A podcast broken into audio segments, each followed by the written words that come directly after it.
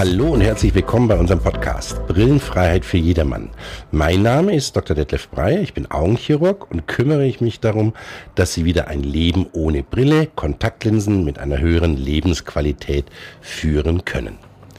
In dem heutigen Podcast geht es um das Thema Alterssichtigkeit. Eingeladen haben wir hierzu eine bereits behandelte Patientin. Ihr Name ist Monika Dotzauer. Sie ist nun bereits ein Jahr brillenfrei und berichtet von ihrer Erfahrung vor und nach der Behandlung sowie ihre Ängste und die positive Zuversicht auf ein Leben ohne Brille mit höherer Lebensqualität.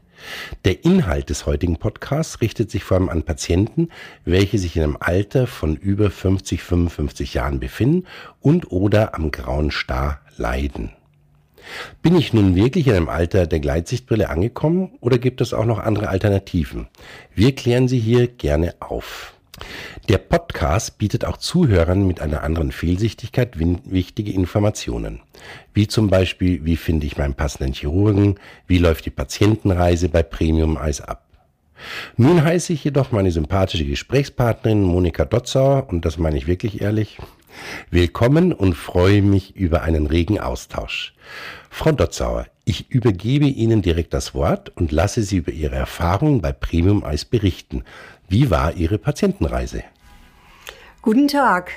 Wie Dr. Breyer eben schon erwähnt hat, gehen wir heute auf meine Erfahrung, meine Augenlinsenoperation mit dem Verfahren Düsseldorfer Schema bei Premium Eyes ein, welch für mich ein außergewöhnliches Erlebnis war, da es meine Lebensqualität enorm gesteigert hat.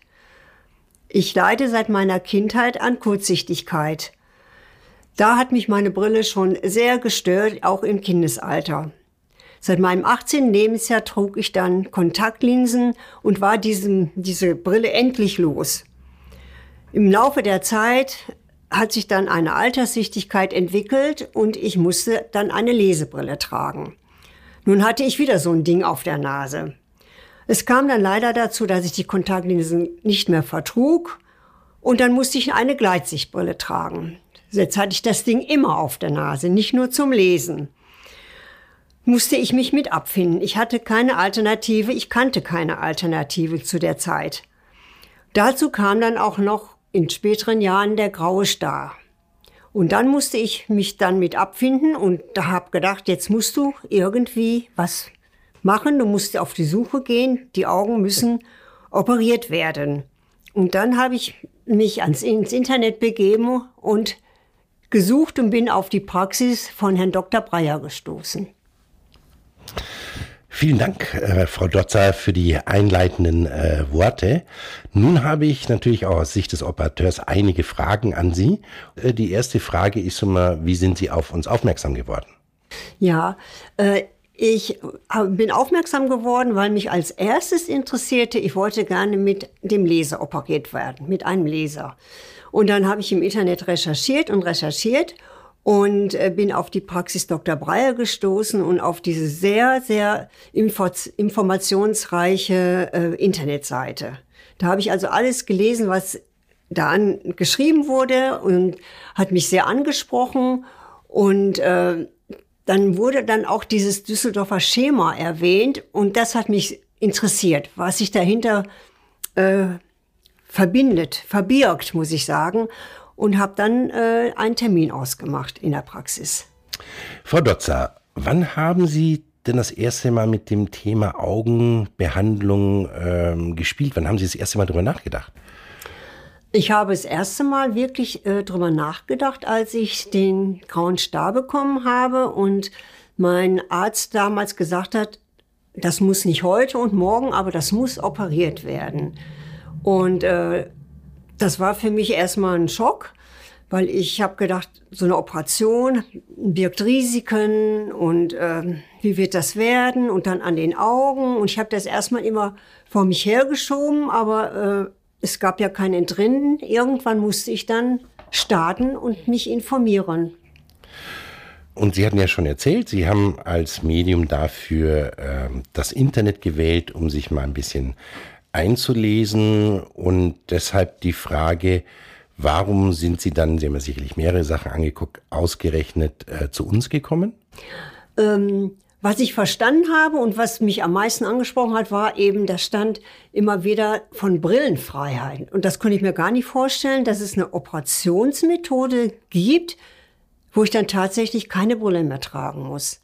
Da habe ich gedacht, also da muss ich jetzt hin, da muss ich jetzt erfahren, äh, wenn ich operiert werde, dass ich dann also keine Brille brauche. Ich bin ja kurzsichtig und ich habe die Altersweitsichtigkeit und das sollte alles weg sein und der Graustar dann auch noch operiert. Da war ich total neugierig geworden. Das fand ich total super. Das fand ich ansprechend. Kann ich verstehen. Ich selber bin auch immer wieder überrascht. Ich hatte gestern mit internationalen Kollegen aus England und Irland äh, wieder so eine Fortbildung, wo wir andere Ärzte fortbilden.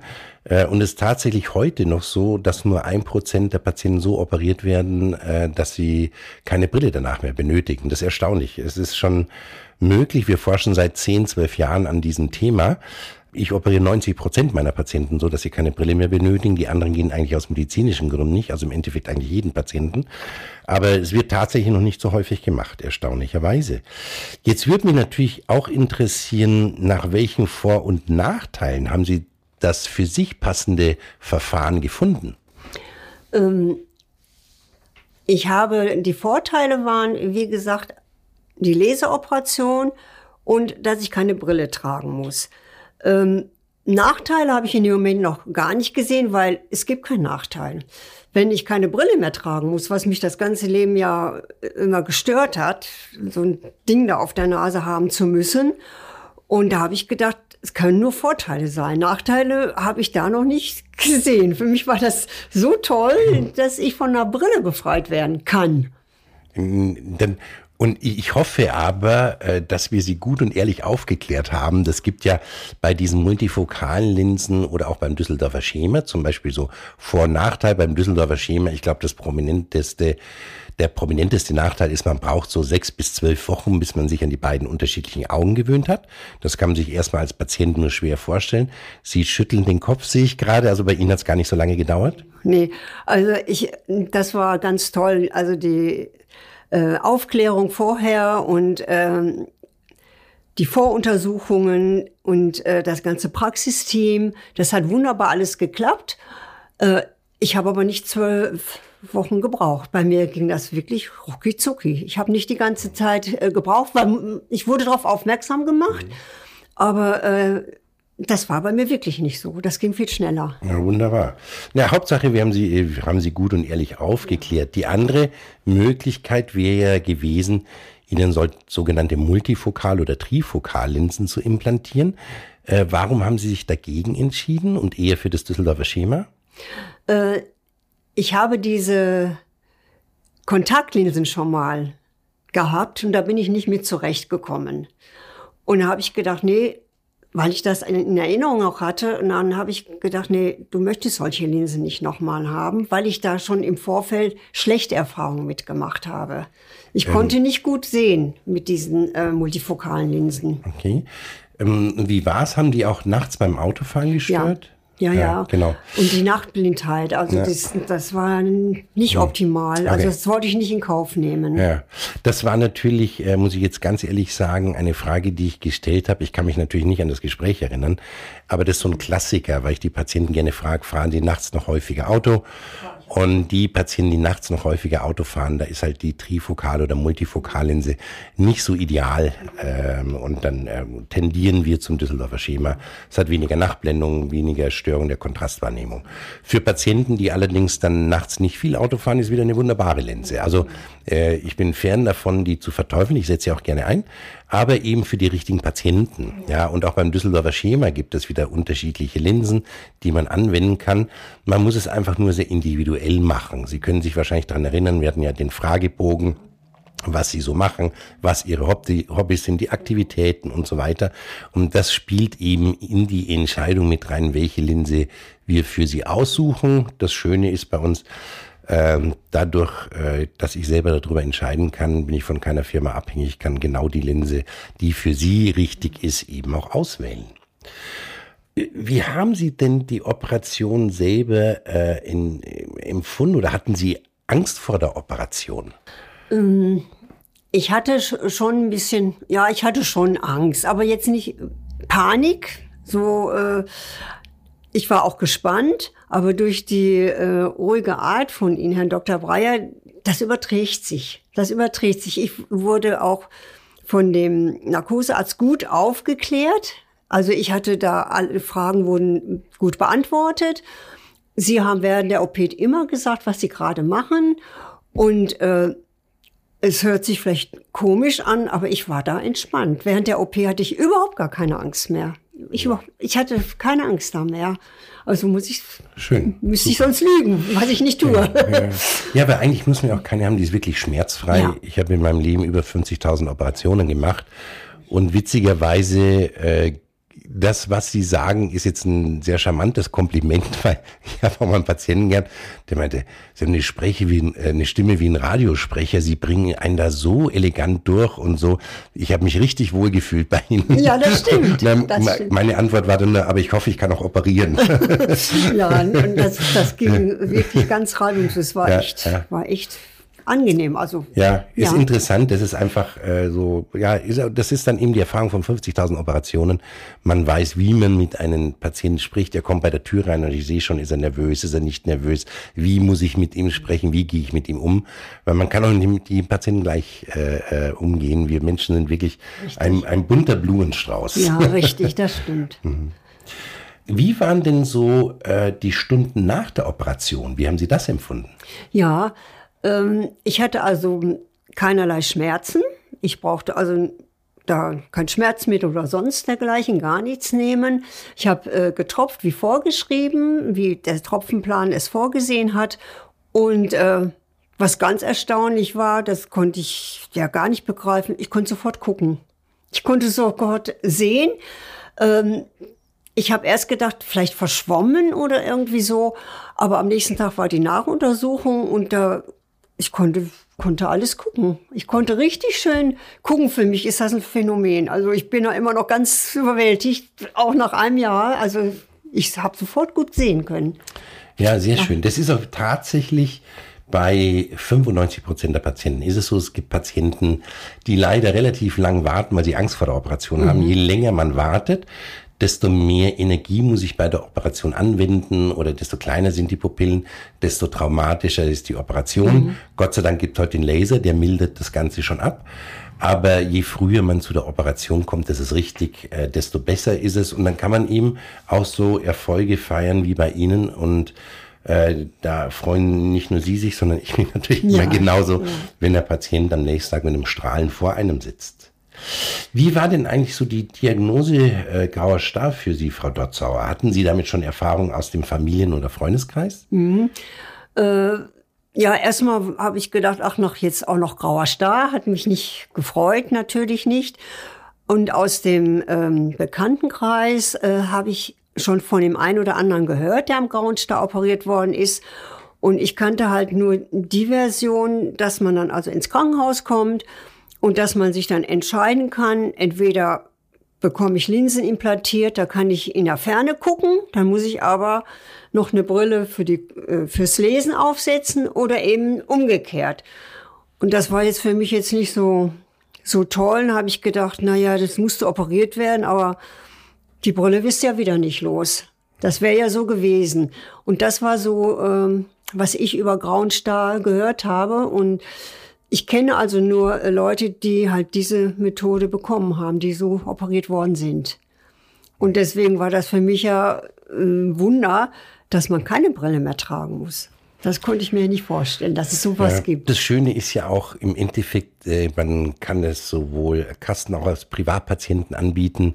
Da muss man sagen, da haben wir auch so ein Glück in, in, in Deutschland, dass wir in einem Land leben, dass das Ganze sozusagen zulässt, auch von der äh, äh Patientenseite. Ich weiß von Freunden in England, äh, das dürfen die Patienten gar nicht erfahren sozusagen, sondern die gehen irgendwo hin, da wird die Operation gemacht und da wird Stillschweigen bewahrt, dass es eigentlich bessere OP-Methoden gibt, dass die Patienten nachher ohne Brille sehen können. Ähm, da sind aber die deutschen Juristen anders. Die sagen, nee, nee, nee, nee, der Arzt darf keinen Unterschied machen zwischen Privat- und Kassenpatient. Er muss ihn optimal aufklären und dann kann der Patient sich äh, aussuchen, ob er dazu zahlen möchte für eine äh, bessere Leistung, damit er keine Brille mehr trägt. Das geht natürlich nicht auf Kosten des Gemeinwohls, weil es ein persönlicher Luxus ist. Aber das Schöne ist eben, das geht in Deutschland. Es gibt tatsächlich Länder, in denen das äh, nicht geht. Was sagt denn Ihr Umfeld zu der Operation? Also, als ich denen das erzählt habe, die haben interessiert zugehört, die konnten sich das nicht vorstellen. dann habe ich gesagt, mit dem einen Auge sehe ich in der Ferne gut und mit dem anderen sehe ich in der Nähe gut. Das gibt's nicht. Das kann ich mir nicht vorstellen. Da habe ich noch nie was von gehört. Ja, und die sind wirklich sehr interessiert und ich habe denen das genau alles erklärt. Die sind genau informiert und sind also total begeistert. Wenn ich auch mal grauen Star bekomme, haben sie gesagt, dann möchte ich auch so operiert werden, weil das kannten viele nicht. Und ähm, ich weiß nicht, äh, ob das äh, jetzt hier interessant ist. Jedenfalls, mein Mann hat sich ein Jahr danach auch operieren lassen, auch nach dem Düsseldorfer Schema. Das hat ihn auch so beeindruckt und er hat mich ja erlebt, auch jetzt ein Jahr danach und äh, ist genauso begeistert und kann wunderbar gucken wie ich. das ist schön. Höre ich natürlich noch lieber, wenn man gleich zwei glücklich ja. machen konnte. Ja, genau. Ich denke, damit haben wir unseren Zuhörern schon einen schönen Einblick verfasst. Äh, wollen Sie noch was sagen zu unseren Zuhörern? Ja, also ich möchte das gerne wiedergeben, ähm, dass ich äh, Herrn Dr. Breyer wirklich sehr empfehlen kann. Äh, ich fühle mich so gut aufgehoben und auch das Praxisteam. Vorher die Aufklärung, die Untersuchungen, man kann fragen, man kann anrufen, nichts ist hier, äh, hier zu viel. Man kann zehnmal die gleiche Frage stellen und kriegt zehnmal immer eine kompetente und nette Auskunft. Was ich auch sehr gut finde, dass man also rund um die Uhr anrufen kann, dass man eine Handynummer bekommt und dass man anrufen kann. Es ist immer einer für einen da. Die Vorbereitung auf die Operation war sehr gut, die Aufklärung sehr gut, sehr gut zu verstehen und auch die Nachuntersuchungen. Also ich kann das nur jedem wärmstens empfehlen, äh, sich hier operieren zu lassen. Also äh, ich würde es jederzeit wieder machen. Sofort. Sofort. Also auf nach Düsseldorf. Äh, das, das freut mich. Äh, das ist ja auch so, muss man sagen, jedem Arzt geht es, glaube ich, genauso, wenn er ja äh, viele Stunden in seinem Leben einer optimalen Patientenversorgung äh, opfert und auch Nächte und Wochenenden. Und man kann solche Ergebnisse erreichen und merkt, äh, wie diese Begeisterung bei den Patienten auch ankommt. Äh, dann, dann merkt man, wie wunderbar äh, das auch für einen selber ist und dass man den richtigen Beruf ergriffen hat. Ich möchte mich ganz herzlich bei Ihnen bedanken, dass Sie sich vor allem jetzt am frühen Abend noch die Zeit sehr genommen gerne. haben, extra nach Düsseldorf gekommen sind. Äh, äh sehr charmant. Ich hoffe, dass einige Patienten daraus äh, was lernen konnten ähm, und ein Gefühl dafür bekommen haben. Auf der anderen Seite wollte ich noch allen Zuhörern sagen, äh, ein herzliches Dankeschön für die Aufmerksamkeit. Und ich hoffe, wir konnten Ihnen alle wichtige Antworten geben, so Pi mal Daumen, die Sie haben zu diesem Thema. Und vor allem, dass Sie auch Spaß hatten an unserer Folge. Ich würde mich auf jeden Fall sehr freuen, äh, wenn Sie uns ein Like hinterlassen und uns folgen, gerne auch auf YouTube oder unserem Instagram-Kanal. Wir bieten übrigens jeden Monat einen öffentlichen Online Question and Answers an, um Interessenten die Möglichkeit zu geben, mit einem erfahrenen Arzt via Videokonferenz in einer Gruppe in Kontakt zu treten. Und das, äh, wie heißt du schon auf Neudeutsch, for free. Also schauen Sie doch gerne mal auf unserer Homepage www.premiumeis.de vorbei. Hier finden Sie dann auch gleich unseren nächsten Termin. Herzlichen Dank fürs Zuhören. Sehr gerne. Dankeschön.